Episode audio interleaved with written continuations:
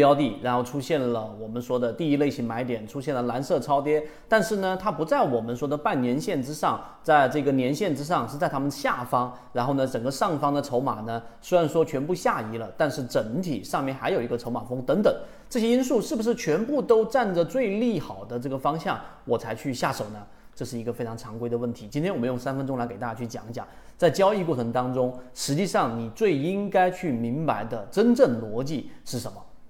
第一点，刚才那个问题是不是非常常规？我们经常预设很多条件，希望这些条件全部都满足啊。我们曾经也在市场当中不断的去寻求着行业逻辑啊，寻求着在不同的模式当中叠加所有的好的因素。刚才我上述的全部都满足啊，最好是全部都满足，然后精挑细选，从四千多个标的，最后筛选出三个甚至两个，最后只有一个标的，这一个标的是不是最好的答案呢？答案是否定的啊，不可能。为什么呢？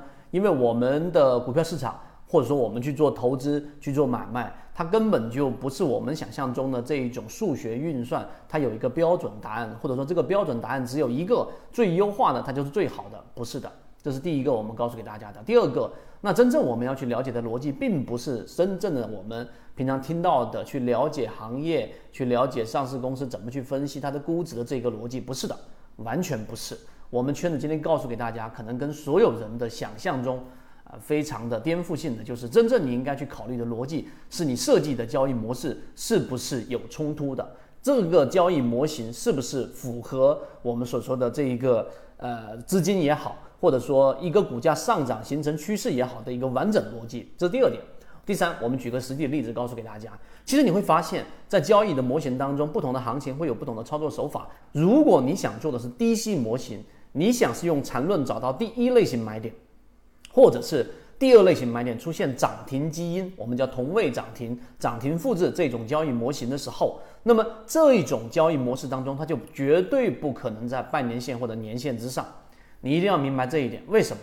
因为超跌模型它本身所这个背后的原理，就是要找到那一些因为恐慌，大部分散户抛售筹码所导致的。我们举一个例子，超跌行情到底怎么做，对吧？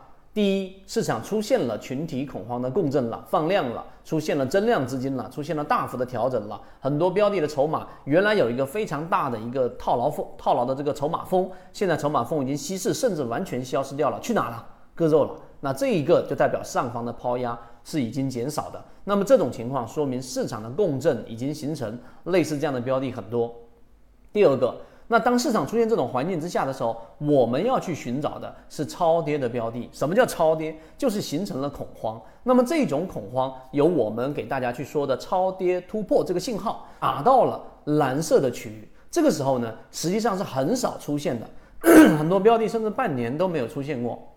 打到这个区域，就代表它是加速的下跌。好，这是第二点。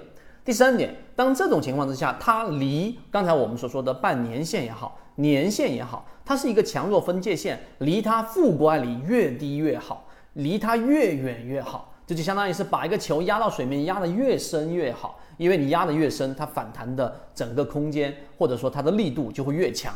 所以这种情况之下，你看逻辑就在这里了，它不可能符合强势特征的标的，例如说它进入强势突破，例如说它创新高，它压根就不是我们在说的这种模型。啊，那当然，里面还涉及到筹码，还涉及到我们所说在小级别上发生六十分钟或者三十分钟的背驰。那么这个背驰一旦发生，就是我们所说的第一类型买点。好了，在这地方我们打住。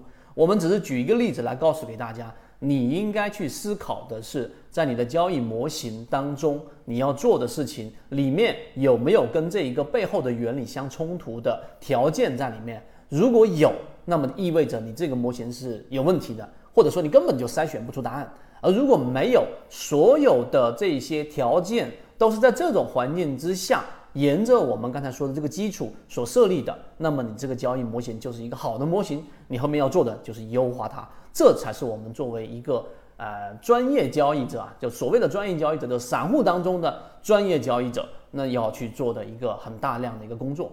我们一直秉持着授人以鱼不如授人以渔的理念。给所有的股民提供一个学习交流的平台。想要进一步系统学习实战方法，可以在节目的简介中查询详情，加入到我们的圈子，和你一起终身进化。